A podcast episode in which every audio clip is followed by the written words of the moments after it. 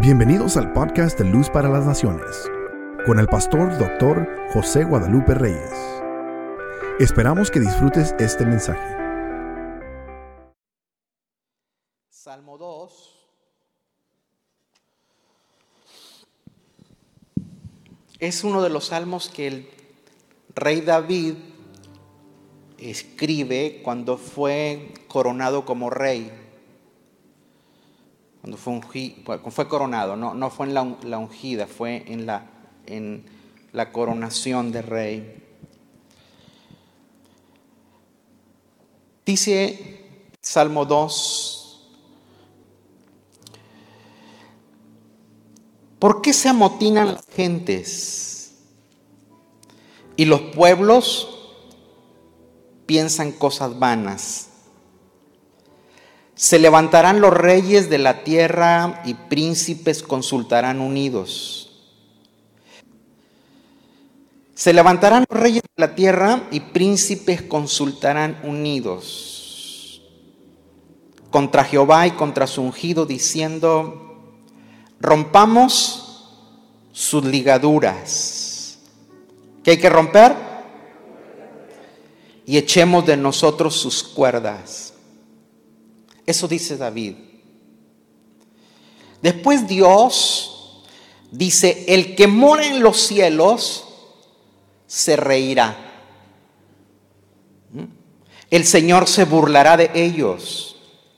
Luego hablará a ellos en su furor y los turbará con su ira. Pero yo he puesto mi rey sobre Sión, mi santo monte. ¿Quién dice eso? Dios. Pero en el verso 6, 7, perdón, es Cristo, el Hijo. Dice, yo publicaré el decreto. Jehová me ha dicho, mi hijo eres tú. Yo te engendré hoy. Pídeme y te daré por herencia a las naciones y como posesión tuya los confines de la tierra. Los quebrantarás con vara de hierro, como vasija de alfarero los desmenuzarás. Verso 10. Ahora es, David vuelve a tomar la palabra. Ahora pues, oh reyes, sed prudentes. Admitid amonestación, jueces de la tierra. Servid a Jehová con temor y alegraos con temblor. Honrad al Hijo para que no se enoje y perezcáis en el camino, pues se inflama de pronto su ira. Lea conmigo lo último. Bienaventurados todos los que en Él confían. Amén. El Salmo 2 es un salmo mesiánico. Es un salmo que anuncia el reinado de Cristo antes de él nacer o el estar presente. Habla de un rey futuro. Él es el rey ungido, es un salmo profético.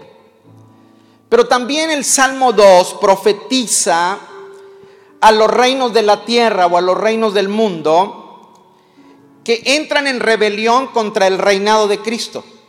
¿Mm? O sea, los reinos del mundo, de la tierra, están contra el rey que es Cristo. Pero también el Salmo 2 profetiza al Hijo de Dios, representando a Dios o al Señor contra estos reinos terrenales. Pero también profetiza el triunfo del reino de Cristo y que Él es el Señor y terminará reinando en las naciones. Amén. Presenta el triunfo del Cristo como Rey y Señor. Lo que toda esta mañana estuvimos cantando, que Cristo es Rey. Cristo es Señor de señores. Amén. El Salmo 2 está dirigido a las naciones de la tierra. Se leyó tres mil años antes de nuestra era. Este salmo tiene aproximadamente tres mil años. El rey David cuando fue coronado como rey de Israel, porque él reconoce que aunque él es rey, hay un rey sobre él. El Salmo 2 es uno de los salmos más reiterados en el Nuevo Testamento. O sea que es un salmo que, que es muy conocido en la etapa del Nuevo Testamento, tiene más referencias. Es más, es uno de los salmos que Pedro trae a colación cuando fueron encarcelados por predicar el Evangelio. Los primeros años de la iglesia fueron perseguidos. Los primeros años fueron castigados por predicar a Cristo. Hechos capítulo 4, el versículo 23, ahí hay una alusión al Salmo 2. Dice así, y puestos en libertad, o les acababan de dar una buena golpiza a Pedro, a Juan. Dice, y puestos en libertad, vinieron a los suyos y le contaron todo lo que los principales sacerdotes y los ancianos les habían dicho. Y ellos, habiendo oído, alzaron unánime la voz y dijeron, soberano Señor, tú eres el Dios que hiciste el cielo y la tierra y el mar y todo lo que en ellos hay. Que por boca de David, fíjese bien esto, que por boca de David tu siervo dijiste, ¿por qué se amotinan las gentes y los pueblos piensan cosas vanas? Se reunieron los reyes de la tierra y los príncipes se juntaron en uno contra el Señor y contra su Cristo, porque verdaderamente se unieron en esta ciudad contra su santo Hijo Jesús, a quien ungiste Herodes y Poncio Pilato con los gentiles y el pueblo de Israel para hacer cuanto tu mano y tu consejo habían antes determinado que sucediera. Y ahora, Señor, mira sus amenazas y concede a tus siervos que con todo de nuevo hablen tu palabra, porque les dijeron, si ustedes siguen hablando, les vamos a meter otra vez y ya no va a ser garrotiza, ya no va a ser golpe, va a ser muerte. Pedro y Juan no se fueron a buscar un abogado. Se fueron y se reunieron con la iglesia y empezaron a ver el Salmo 2, a leer la palabra. Y se ponen a orar, Señor, mira sus amenazas. Y concede a tus siervos que con todo de nuevo hablen la palabra. Mientras extiendes tu mano, para que se hagan sanidades y señales y prodigios mediante el nombre de tu santo Hijo Jesús. ¿Mm? Diga conmigo, mientras más se amenaza la iglesia, más señales hay. Amén. Verso 31. Cuando hubieran, cuando hubieron orado, el lugar en que estaban congregados tembló. Y todos fueron llenos del Espíritu Santo y hablaban con denuedo la palabra.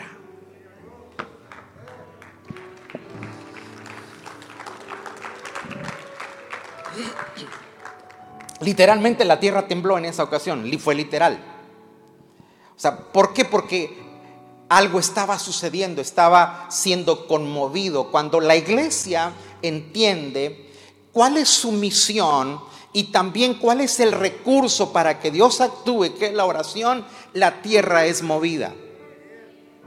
¿Mm? Todo lo que pasa en el mundo es producto de una agenda. Y usted tiene que familiarizarse con un nuevo término que está dentro del mundo de hoy, que es ingeniería social. ¿Mm? ¿Qué es la ingeniería social? Son planos que los gobiernos utilizan, dibujan de cómo debe ser la humanidad en términos educativos, políticos, familiares y económicos.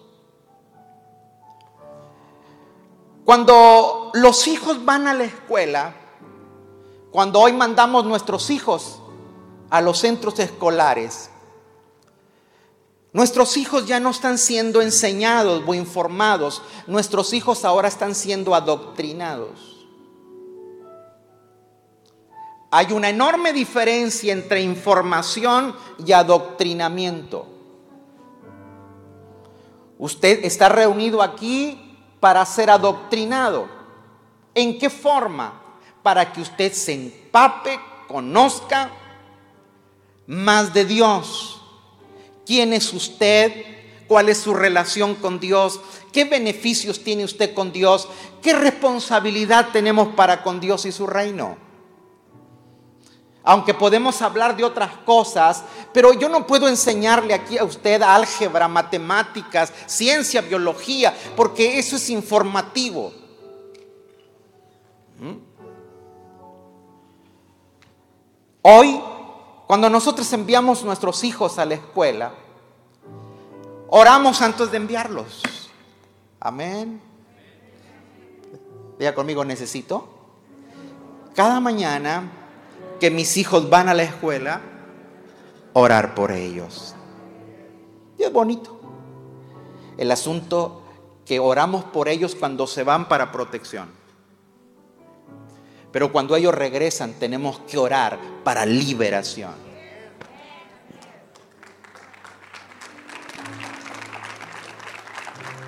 ¿Por qué? Porque ellos se meten en un sistema diario de ocho horas donde hay todo un proyecto para influir en su mente y también para que sus creencias estén de acuerdo a lo que el sistema ha diseñado. Téngame paciencia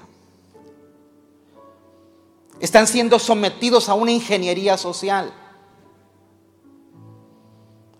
David hace esta pregunta en el Salmo 2 y dice, ¿por qué se amotinan las gentes? Hoy usted prende el televisor y en todas las naciones de la tierra hay amotinamientos. ¿Mm? Toda Latinoamérica está incendiada con amotinamientos. Europa, Norteamérica. Y luego dice, ¿por qué piensan cosas vanas? Los pueblos no piensan como piensan por casualidad. Los pueblos pensamos por lo que nos enseñan, por lo que nos adoctrinan. Pero cuando David se hace estas preguntas, vienen respuestas. Y Dios le responde. Porque los reyes de la tierra conspiran contra el ungido.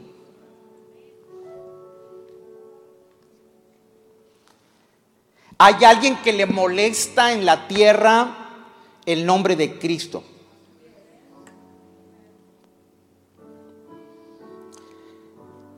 Tenemos que predicar que Él es el rey de las naciones.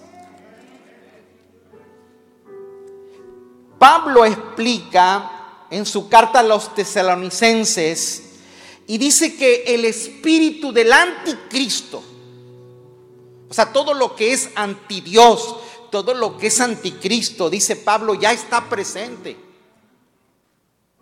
Lo que pasa que no se puede manifestar porque al momento hay algo que lo detiene.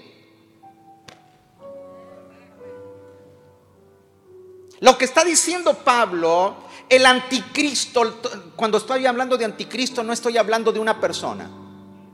Estoy hablando de un sistema antidios. Un sistema que le molesta que tú te congregues. Un sistema que le molesta que tú tengas como tu centro de adoración y creencia a Cristo nuestro Dios, nuestro Rey y Señor. Entonces Pablo dice, ese espíritu no opera en la tierra porque hay algo que lo detiene a la presente.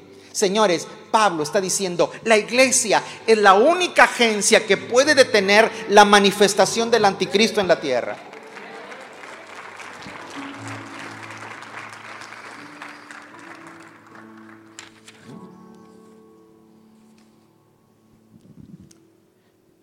Usted tiene que entender que la Biblia no habla de política, la Biblia habla de gobierno.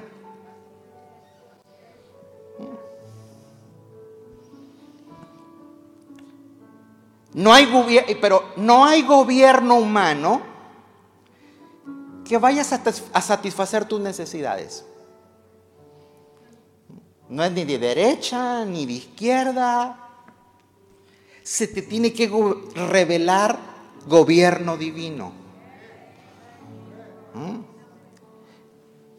Quien quede, decía yo el miércoles, de derecha o de izquierda, mi obligación es Romanos 13, orar por los que están en eminencia quien tome esa silla de autoridad en esta nación, la obligación suya no es molestarse y que se le pongan los pelos de punta, es doblar rodilla al suelo y decir, Señor, dale favor, sabiduría para gobernar.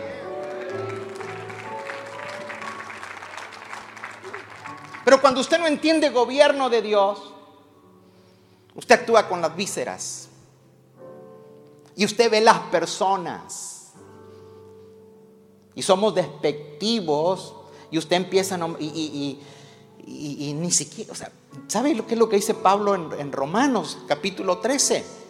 Al que honra, honra, al que respeto, respeto. ¿Mm? No, es que el Trump, el Biden, es que ¿qué le pasa? Dice, dice, dice Pablo que el que está en autoridad tiene un rol y una función, dice, y es siervo de Dios.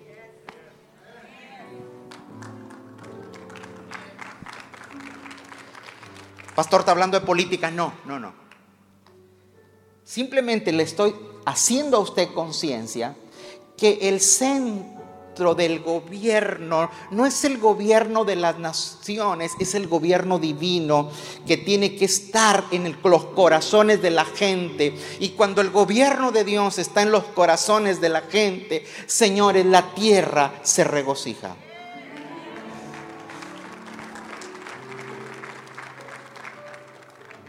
El asunto es que no importa quién esté en el gobierno, siempre la iglesia estará firme y avanzando y prosperando.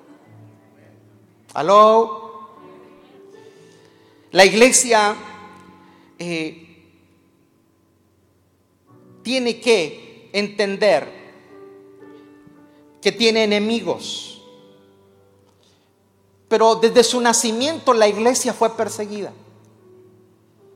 Pero la, iglesia siempre estuvo firme, avanzando, prosperando, poseyendo las puertas de sus enemigos. Diga conmigo, mi familia está sentenciada a servir a Dios.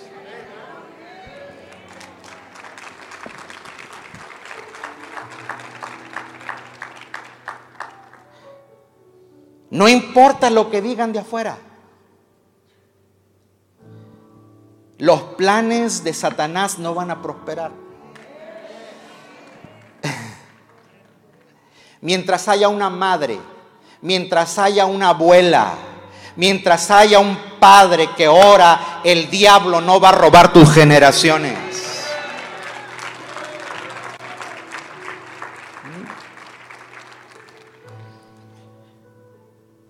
Pero los gobiernos de la tierra, según el Salmo 2, están molestos con el ungido.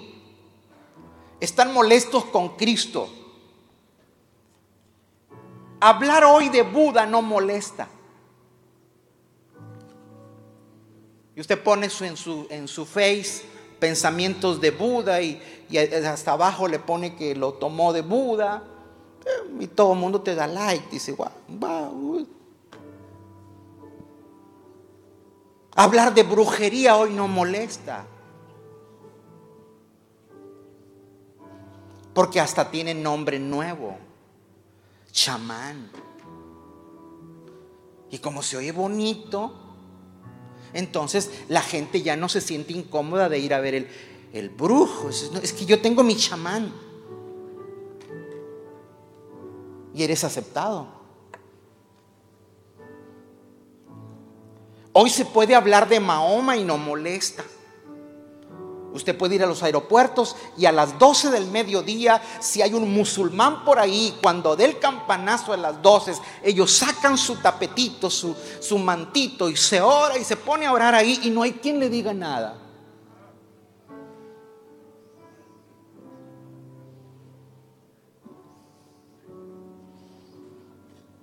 Usted puede hablar de New Age, de nueva era.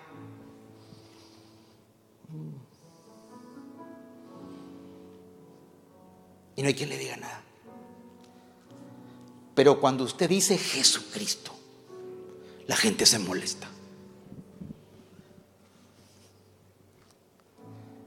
Cuando usted dice que Cristo, mira, mira, si tú vas en un avión y empiezas a, conversar con tu, con tu acompañante, y si tú le dices, soy chamán, el tipo se ríe, te saluda, eh, pero si tú eres, si tú dices, soy pastor, como si apestaras.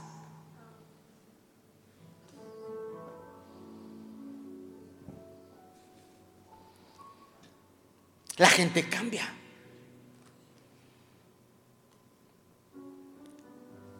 Los demonios se manifiestan. Cuando Jesús llegaba a los pueblos, no mandaba un, un, emisario diciendo, ahí viene Jesús, viene entrando Jesús. No, no, no, no. Tan pronto Jesús pisaba una región, dice que los demonios se manifestaban. Y de hecho la Biblia registra acerca de un hombre que en la región de Gadara y dice, ¿qué andas haciendo aquí? ¿Por qué vienes a molestarnos?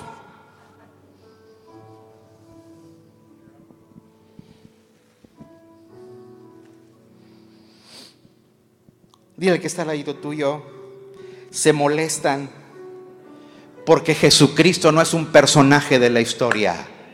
Se molestan porque Jesucristo es el rey de las naciones. Vamos alegres esta mañana. Jesucristo es el Rey de las naciones. La palabra Dios no molesta. Hoy usted escucha a muchos influencers, muchas, muchas personas de esas que son muy carismáticas en las redes sociales y que Dios y que Dios. No, no, no, investiga lo de qué Dios te está hablando. No te está hablando, dile, cuando tú me hablas de Dios, estás hablando de Cristo. No, entonces, ¿de a qué Dios te refieres? La palabra Dios no molesta, pero la palabra Jesucristo sí molesta. Cristo es gobierno, Cristo es poder, Cristo es gloria, Cristo es Cristo. Vamos, alégrese. El miércoles yo hablé del gobierno interior que Dios puso en el hombre. Era el gobierno de la gloria de Dios, o sea, Dios presente en el hombre, pero cuando el hombre perdió ese gobierno, Dios puso el gobierno de la conciencia. Lleve el material. Pero también el hombre violó el gobierno de la conciencia. Entonces Dios se tuvo que sacar un gobierno. Es el gobierno humano. Empezó con Noé y empezó con sus hijos. El asunto es que pasados los tiempos, el hombre también violó ese gobierno. Y hay un hombre que se llama Nimrod en su Biblia capítulo 11 del Génesis. No lo vamos a leer. Ese hombre dice que construyó una ciudad y esa ciudad, dice que dijeron, vamos a construir esa ciudad y, y hagamos una torre que se llegue hasta el cielo. Primero que todo, no hay edificio que llegue al cielo. Entonces, ¿qué es lo que está diciendo, pastor? Lo que está diciendo es, primero que todo, todas las ciudades que se construían se hacían con piedra. Diga conmigo piedra. Todas las construcciones antiguas usted va a encontrar piedras. Pero las piedras son creación de Dios. Amén. Nadie tiene una fábrica de piedras. Cuando usted ve Génesis 11, es la primer ciudad que se construye con ladrillo.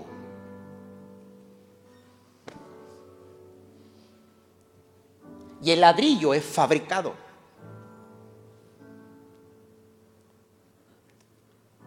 Ladrillo eres uno más.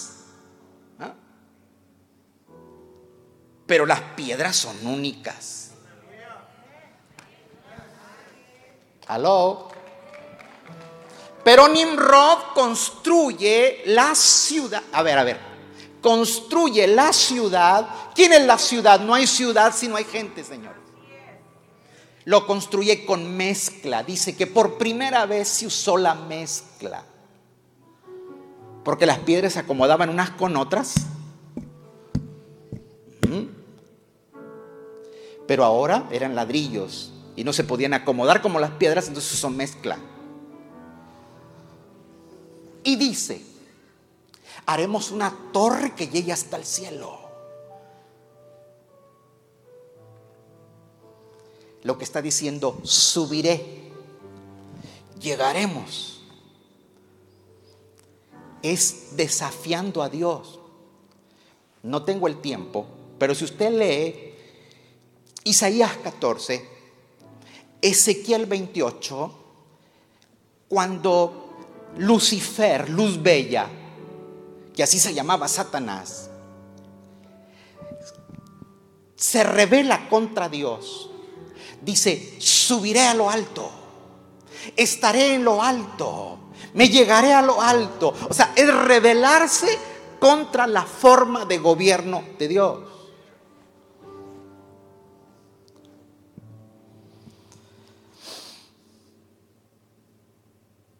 Todos los gobiernos humanos construyen hacia arriba. Todo gobierno humano construye una torre. Si no vea, Aquí estoy yo y después los que siguen. Ese es gobierno humano. Dios no construyó uno arriba y los demás abajo. Dios construyó todos parejos.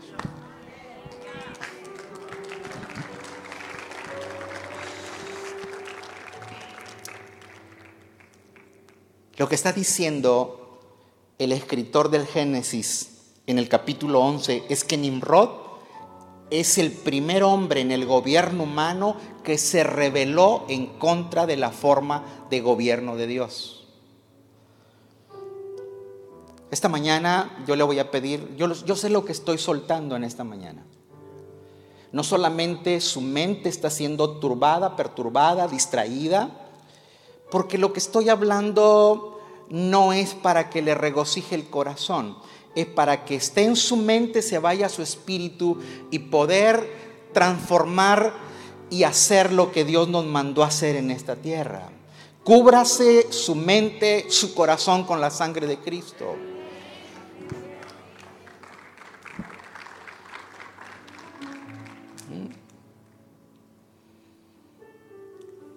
Dios interviene en el primer gobierno humano.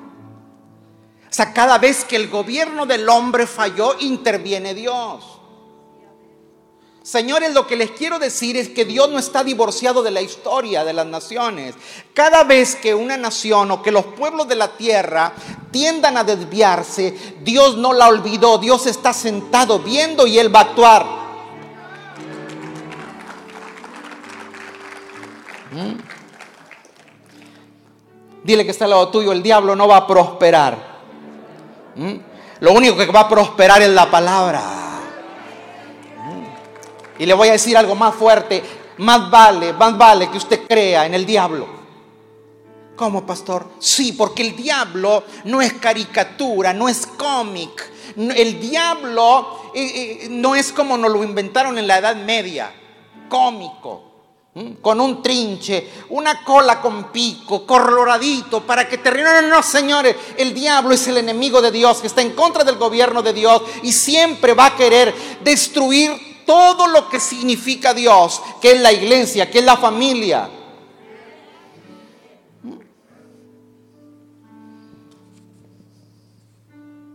Pero nos no lo pusieron muy, muy funny, muy... Y hasta nos reímos con esa figura. Dile que está al lado tuyo. La agenda del enemigo no va a prosperar. Va a prosperar la palabra en las naciones de la tierra. Porque la palabra ah, no vuelve vacía, va a ser lo que Dios hará. Nosotros no podemos caminar en lo que dicen los noticieros. Usted tiene que caminar por la palabra y usted se determina o usted va a dominar en esta tierra por la palabra.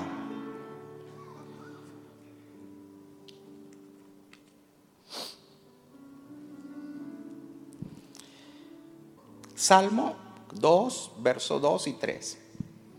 Dice,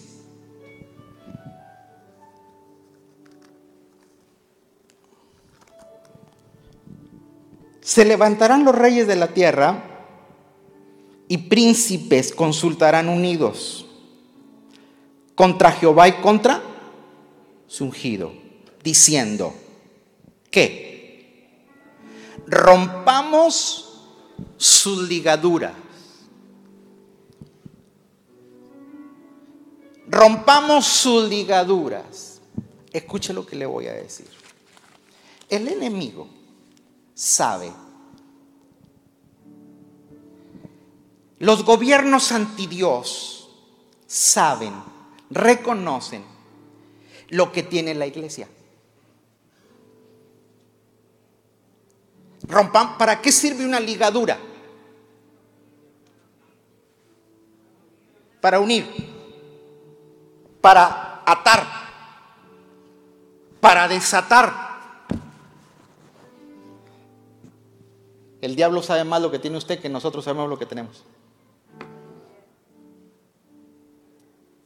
Los gobiernos reconocen que todo lo que nosotros tenemos ata, amarra la maldad.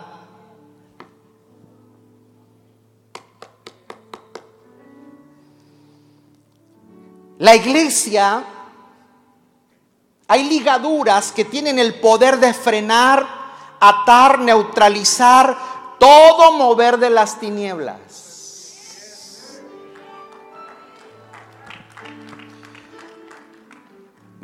¿Cuáles son esas ligaduras, pastor?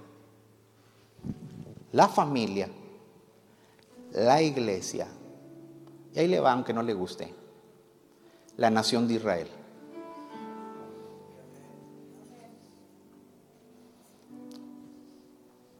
¿Por qué tanto odio contra una nación?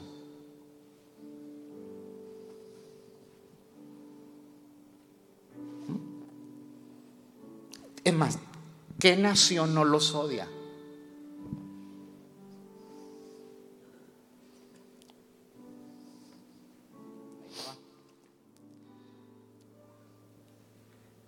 Otra de las cosas que Dios tiene para su gobierno es una constitución.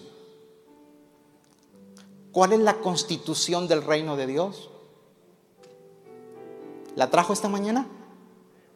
Levántela. Si no, préndala. ¿Mm? Y diga, la palabra, la Biblia es la constitución del cielo.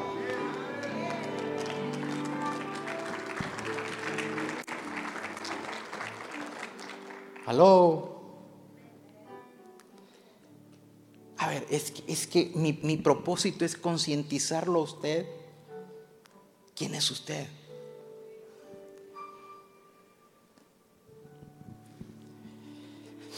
Por eso la Biblia es tan odiada y es sacada de los lugares públicos.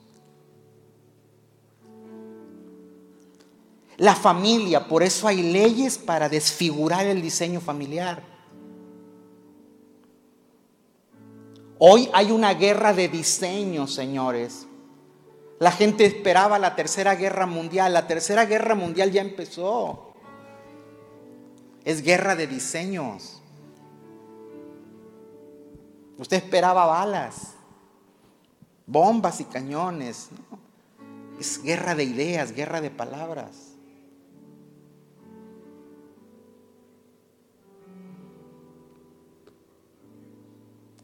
¿Es el diseño del enemigo o es el diseño divino?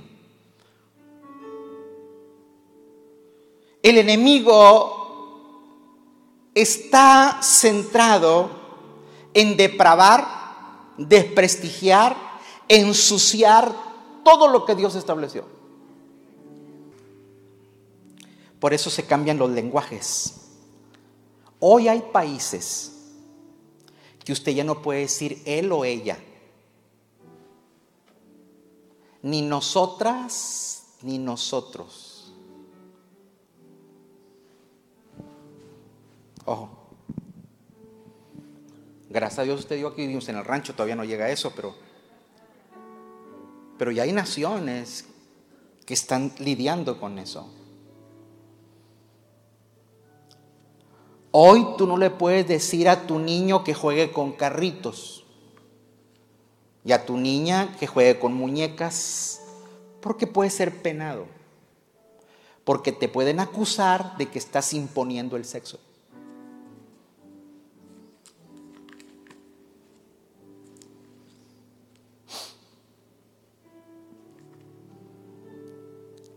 Se está promoviendo desórdenes porque para ellos la familia, a la manera de Dios, es una ligadura. Oh, no, no, no, no, no. No sé si me entendieron o... La familia, a la manera de Dios, es una ligadura. Tres. Señor, gracias. Conmigo, el enemigo no va a penetrar en mi familia. Vamos, declárelo.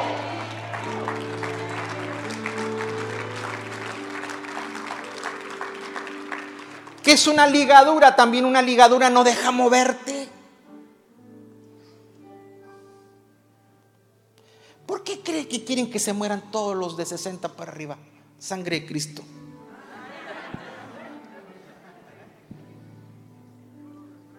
Así, sí, yo igual que usted, hermano me pongo en ayuno y oración. Aunque todavía no llego ahí.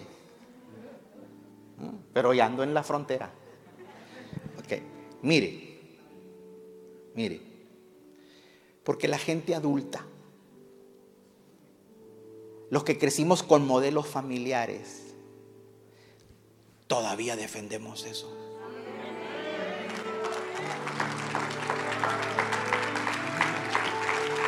Mira, mira, no importa que tú tenías el papá, ese viejo medio desobligado, borrachón que llegaba ahí, tenía dos, tres comadres por ahí, pero, pero tú tenías papá. ¿Sí o no?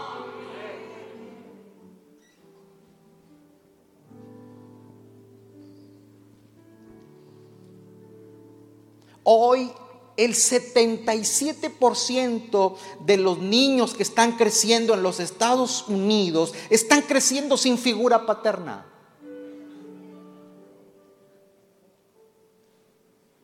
Pastor, ¿y eso qué tiene de malo? No, no, no tiene nada. a ver, a ver, em, entiéndame. No tiene de malo nada en su físico, no, no, no, no, ni para ser aceptados. Simplemente que cuando no, eh, el Padre, la figura del Padre es una manera para poder conectarte con la figura paterna de Dios.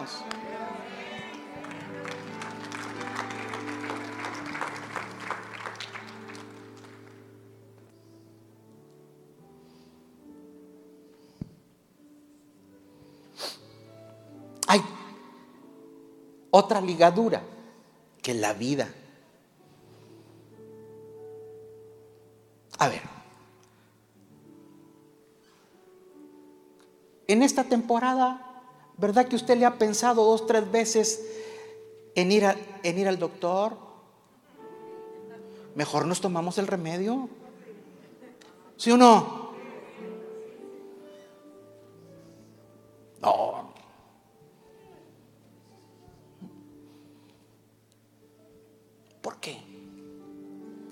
Porque las instituciones, los sistemas ya no respetan la vida.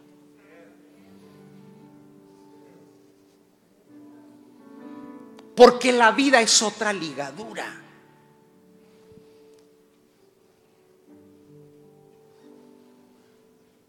Por eso la despenalización del aborto. Hoy te penalizan por maltratar animales. Hay un señor de aquí de la ciudad, de Mission, no sé si usted lo vio en las noticias, eh, batalló con un perro por ahí que no sé qué daño le hizo el perro y el señor amarró el perro y se lo llevó arrastrando en su bicicleta. Pero alguien le, le lo grabó y el señor fue a parar a la cárcel. Pero tú puedes golpear gente y nomás te dan una exhortación.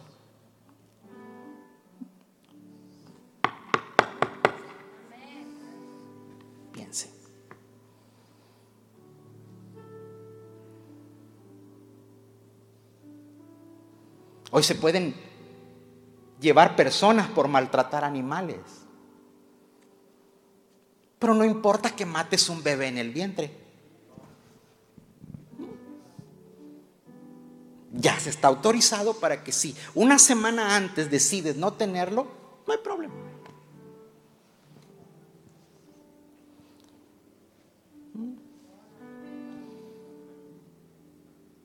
¿Qué es eso? Es una maquinación. Por, por eso dice David, ¿por qué los hombres se amotinan contra el rey y piensan cosas vanas? Hay tres instituciones que Dios diseñó en los cielos y las estableció en la tierra, que es la familia, que es la iglesia, que es la nación de Israel. Esto molesta a las naciones de la tierra, pero mientras tú molestes es señal que estás en la plena voluntad de Dios. La iglesia está para molestar. Vamos, diga la iglesia, estamos para molestar.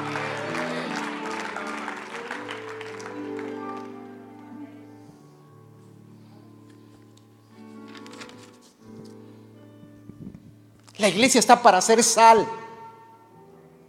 ¿Para qué sirve la sal? Para evitar la corrupción.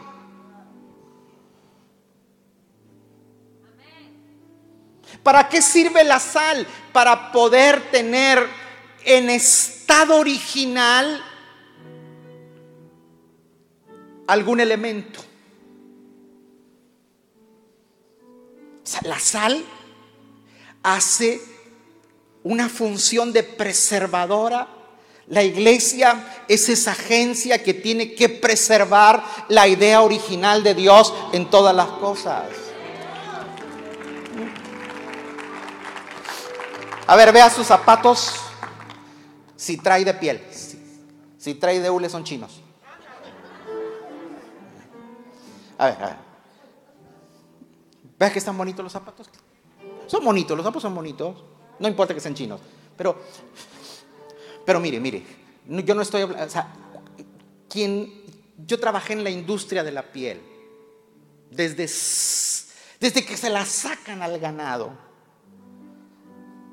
hasta uno de estos.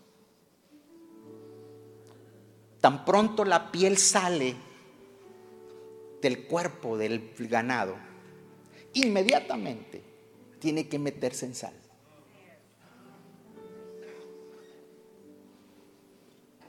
Porque la sal la preserva. O sea, haz de cuenta como que si la vaquita estuviera viva, pero no está viva.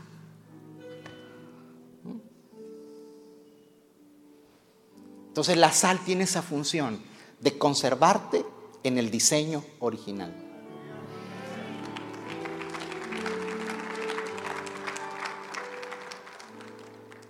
La iglesia está para hacer sal para hacer luz en la tierra. Luz en el mundo. ¿Para qué sirve la luz? Para dar dirección. ¿Para qué sirve la luz? Para que no nos tropecemos en las tinieblas. La iglesia está para dar esperanza, la iglesia está para dar respuesta, la iglesia está para manifestar a Cristo. La iglesia se tiene que levantar en, la, en tu casa, en la familia y en la ciudad.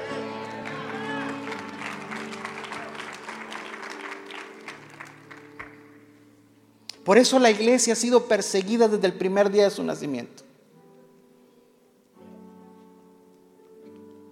Pero persecución para la iglesia nunca ha sido un problema. Persecución para la iglesia, al contrario, ha sido el detonador para que crezca.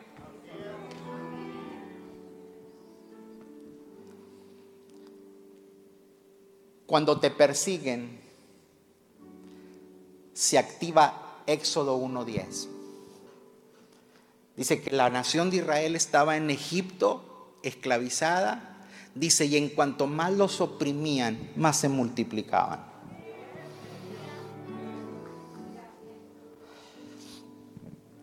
Dile que está al lado tuyo. La opresión, la persecución, provoca multiplicación.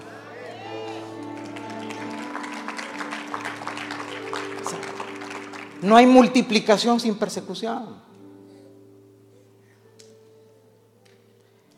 En el año 303 después de Cristo, el emperador Diocleciano, escúcheme esto, fue el último emperador que persiguió la iglesia. Su meta era eliminar a todos los cristianos de la tierra. Fue uno de los emperadores más crueles, más sanguinarios. De hecho, él mismo desafió a Dios para quitar eh, la, figura de Cristo y se levantó una estatua diciendo que el único rey era él. Y, y, exigía que le rindieran culto. Mató más cristianos que Nerón. En el año, escúchame esto, ya en nuestra era, en el año 1700, el filósofo francés Voltaire dijo, de aquí a 100 años, o sea, al 1800, nadie va a conocer más una Biblia, nadie más. Hoy, el 2020, la Biblia sigue siendo el libro más vendido de todo el mundo. Es el libro de más venta y circulación en el mundo y en todos los idiomas. Pero mire, mire lo curioso. Voltaire, aunque era un francés, se fue a vivir a Ginebra, Suiza. Cuando muere, su propiedad se empezó a vender, a subastar. Y hoy los, los dueños de la casa de Voltaire son las sociedades bíblicas.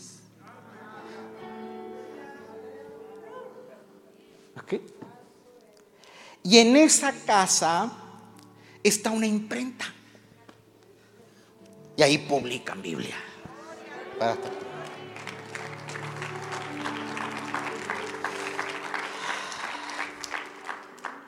Carlos Marx dijo, se levantó diciendo que tenían, se tenía que acabar con la religión porque era el opio de los pueblos. O sea, es la droga. Tienen, con la religión drogan a los pueblos. Lenin fue otro que se levantó en Rusia y dijo que la iglesia era el impedimento para que avanzara la revolución. Y por eso empezó a quemar Biblias y templos. Tres, a matar pastores y a los creyentes los mandaba a la Siberia, los trabajos rudos. Allá donde se congelaba la gente.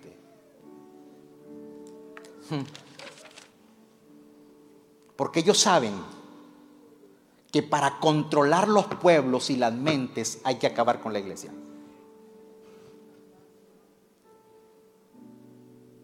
Yo no sé si usted sabe por qué está sentado aquí. Usted no vino a calentar una banca.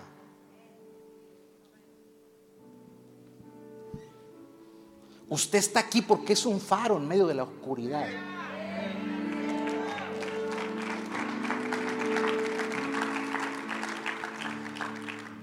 Thomas Paine fue un filósofo liberal inglés y escritor. Y él dijo que su enemigo número uno era la Biblia.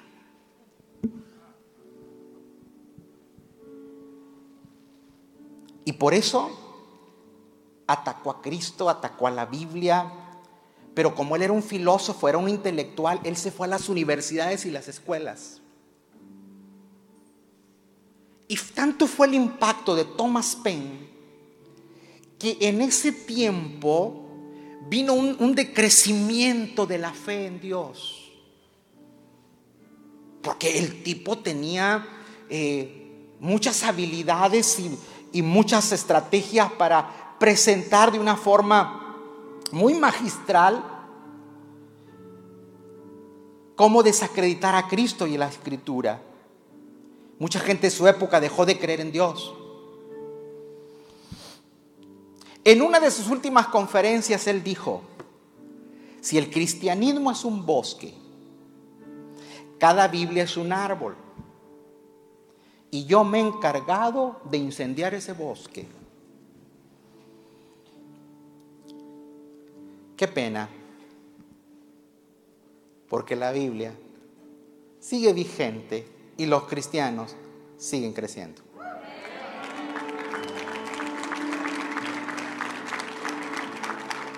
Dile que está al lado tuyo, Satanás no va a prosperar porque Dios no puede permitir que lo bendecido sea maldecido.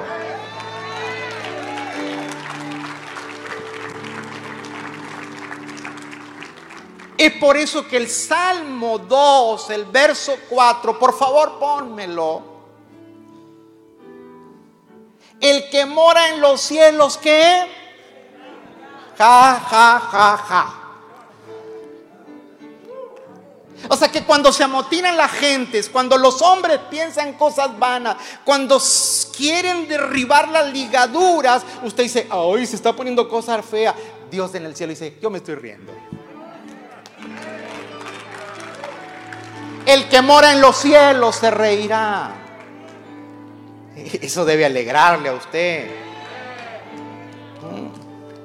Porque hay un Dios, ¿por qué? Porque hay un Dios que interviene en la historia, señores. Hay un Dios que se ríe cuando diseñan exterminar su reino. Hay un Dios que se ríe cuando se desea perjudicar la iglesia. Dios sigue escribiendo la historia de las naciones. Vamos alegres esta mañana. Ah, por favor, verso 4. Dios se ríe, pero mire cómo se ríe. Se burlará de ello. O sea, risa burlona. ¿Mm?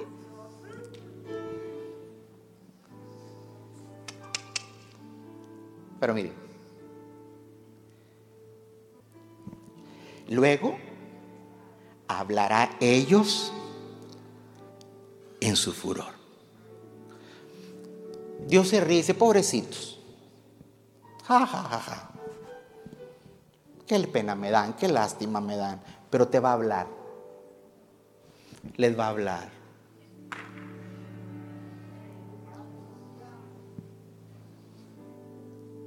Ah, no entienden. Los va a turbar.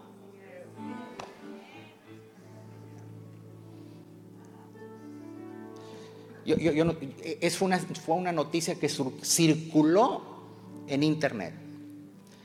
Cuando públicamente el presidente de venezolano Hugo Chávez maldijo a Israel, dijo, maldigo a Israel, desde mis entrañas lo maldigo. Al tipo, a los meses le descubrieron cáncer en el estómago. Y se fue.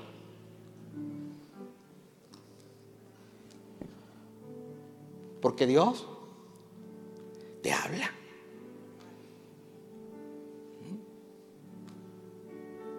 Y si no, pues interviene.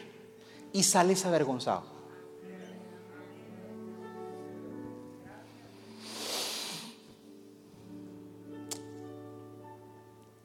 Diga conmigo, Dios les va a hablar. ¿Y cómo les va a hablar Dios? Con la predicación del Evangelio. Viene una década que se le ha llamado de que el 2020 al 2030 es llamada eh, eh, en, en, el mundo espiritual, se dice, es la época del ministerio del evangelismo, del evangelista, donde se va a levantar lugares, donde se va a activar el don de predicar la palabra. Por eso Pedro y Juan cuando leen el Salmo 2 en el libro de los Hechos, dice que la tierra tembló y hablaban con denuedo la palabra.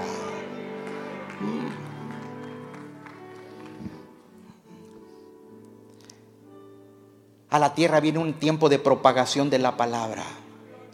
Los lugares de gobierno estará la palabra. ¿Mm? Dios hará presente, Dios va a intervenir. Y si los gobiernos no entienden, pues los va a turbar con su ira.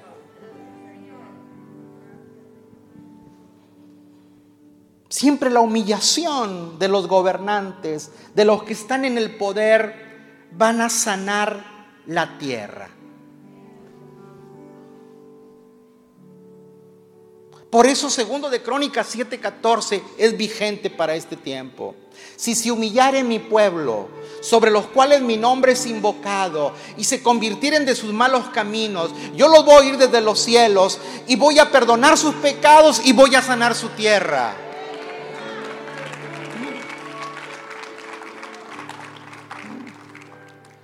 Y Dios le dice a Salomón, porque mi casa es casa de oración.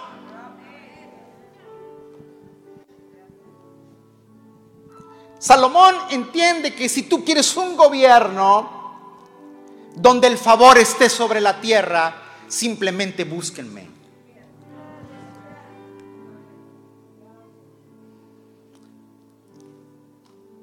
Verso que sigue. Pero yo he puesto a mi rey sobre Sión, mi santo monte.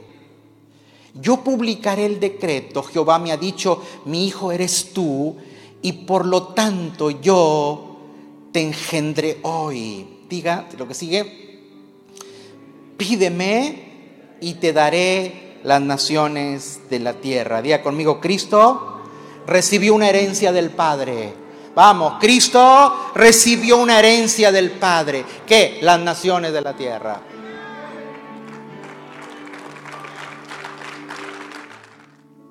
Salmo 33, verso 10 dice, Jehová hace nulo el consejo de las naciones. ¿Qué hace nulo Dios? El consejo de las naciones. Y frustra las maquinaciones de los pueblos. ¿Mm? Hoy, señores, se oyen cosas terribles. Y hay diseños terribles para la tierra. Pero Dios dice, yo los hago nulos. Cancelo las maquinaciones de los pueblos. El consejo de Jehová permanecerá para siempre. Alégrese. Los, lea eso por favor conmigo. Los pensamientos de sus corazones por todas las generaciones. Dígame si no le algún momento usted no se ha puesto a preguntar o se ha puesto un poco pensativo, ¿qué irán a vivir mis hijos? O sea, si lo que yo estoy viendo está feo, ¿qué, será de mis, de mis bisnietos? Y, y, si tú, y si tú empiezas a determinar las cosas por lo que ves, te frustras. Pero usted y yo tenemos que ver las cosas conforme al consejo. Dios dice, mi, mi consejo va a permanecer por las generaciones.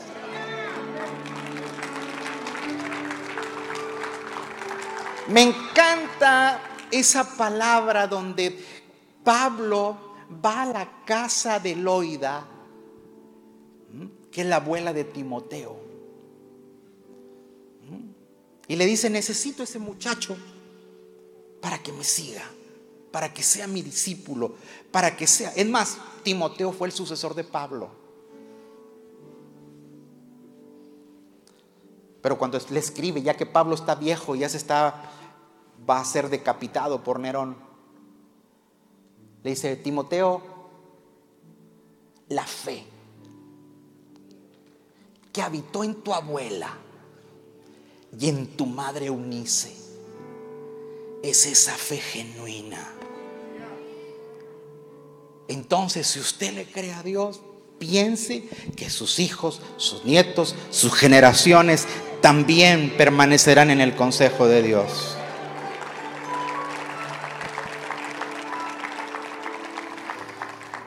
Verso 12, verso 12, 33, 12, Salmo 33, 12.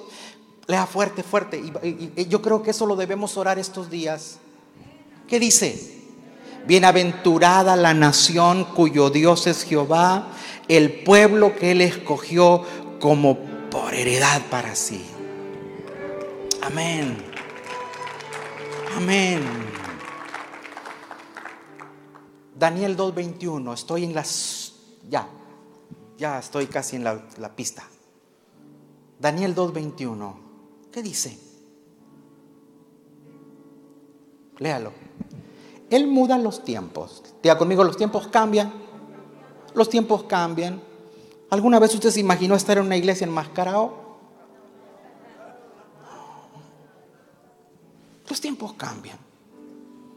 Él muda los tiempos y las edades. Quita reyes. ¿Qué hace? Quita reyes y pone reyes. O sea, el que quita y el que pone es Dios. Da la sabiduría a los sabios y la ciencia a los entendidos. O sea, usted tiene que ser sabio para entender que aunque no le guste cierta persona, Dios la puso. Dios la pone.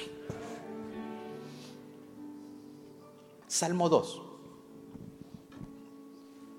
Verso, Salmo 2, verso 6. Pero yo he puesto a mi rey sobre Sion, mi santo monte, yo publicaré el decreto. Eh, por favor, verso 9. Los quebrantaré con vara de hierro como vasija de alfarero. Los voy a desmenuzar. O sea, Dios dice, yo me río. Se burlan. Pero les voy a hablar. Y los voy a, a quebrantar para que se humillen. Pero si no se humillan, los voy a desmenuzar.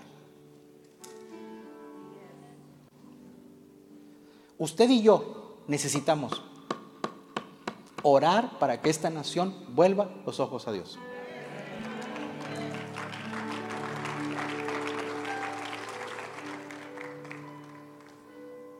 Por eso el verso 11, 10 y 11. Ahora pues, oh reyes de la tierra, sed prudentes, admitan amonestación, jueces de la tierra.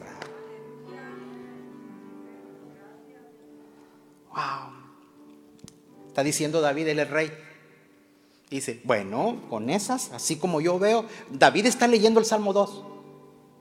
Bueno, tengo que ser amonestado para gobernar con sabiduría. Él amonesta a los reyes. Tranquilo, Él amonesta a los reyes de la tierra. Y si no lo saca, No ocupa que usted se enoje con su prójimo. No ocupa que usted ataque en face.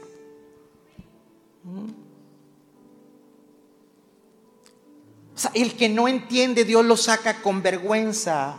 Por eso es mejor, dice David, es mejor que reciban el consejo, reciban la amonestación. Pero una nación, escúcheme esto, una nación sin Dios trae anarquía, trae destrucción y muerte. Escúcheme esto. Necesitamos orar estos días para que la anarquía, la muerte, no esté en nuestros territorios.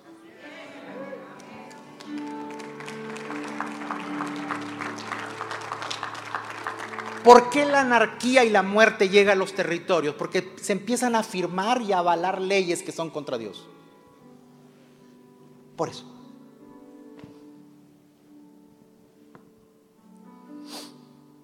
Leyes que van en contra de la voluntad de Dios. Señores, porque las leyes abren puertas.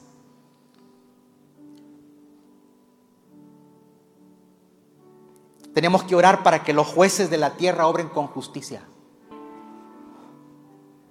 Diga conmigo, la injusticia trae un olor desagradable a Dios. Es por eso que Dios castiga la injusticia. Lo que la iglesia ahora es importante para la liberación de la tierra. Levante su mano derecha conmigo. Diga conmigo, yo voy a orar, voy a reprender la destrucción, la anarquía y la muerte en mi nación.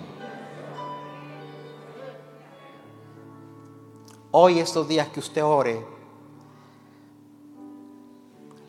sáquese un billete y vea su leyenda. In God we trust. En Dios confiamos. Que esta nación vuelva a la cobertura divina. Durante la Segunda Guerra Mundial, el primer ministro de Inglaterra, Winston Churchill, había agotado todos los recursos para enfrentar a, Hitler. Ya, ya estaban agotados y dice, Hitler viene hacia la, hacia, la ciudad, ya no tenemos recursos. Si lo único que nos queda es orar. Se empezaron a armar por todo el país cadenas de oración. Dicen que cuando Hitler iba camino a Londres, nunca llegó. Los, historiadores piensan que en ese tiempo había neblinas muy fuertes que impedían verse el uno al otro. Y que la neblina los cubrió y se regresó y que nunca más volvió a Londres. Nunca más. Después de que pasa eso, la reina de Inglaterra dice, un pensamiento que hasta hoy se mantiene. Le temo más a un ejército de personas orando que a un ejército militar.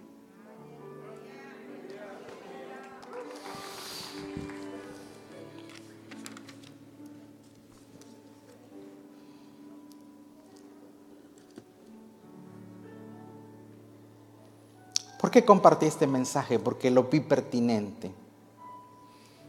Hoy es una coyuntura donde nuestra nación, hay cambios que vienen a la nación, y la gente que no sabe del gobierno de Dios reacciona mal. Se anuncia que habrá muchas revueltas, se, se anuncia muchas cosas. Y sí, sí puede ser. Pero ¿cuál es el trabajo suyo y mi trabajo? el cielo gobierna.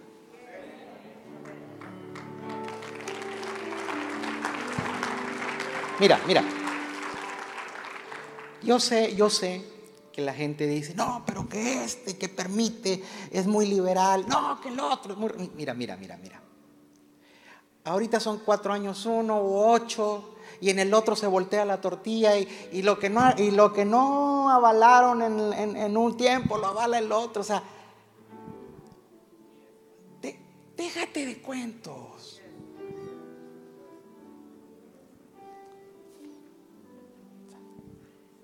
No importa lo que enseñen en la escuela, es lo que enseñes tú en tu casa.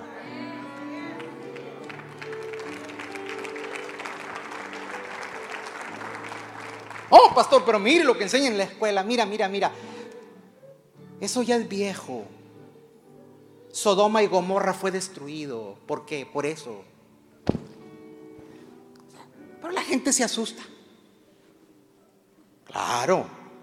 En lugar de que mejor, en lugar de que te asustes, mejor proclama, declara y pon la palabra, el gobierno de Dios en tu corazón y en tus generaciones. Amén. Que dice verso 12, honrad al Hijo para que no se enoje y perezcáis en el camino, pues inflama de pronto su ira. Lo que no queremos, ¿sabe qué? Es la ira de Dios en la tierra. Eso sí no lo queremos. Bienaventurados todos los que confían en Él. Amén. Padre, gracias esta mañana. Gracias por tu palabra. Gracias porque reconocemos que tú eres el Rey, el Señor Gracias. Tú eres el Señor de las naciones. Tú eres el rey de esta nación. Tú eres el que quita y el que pone reyes. Nuestro trabajo es honrar al Hijo.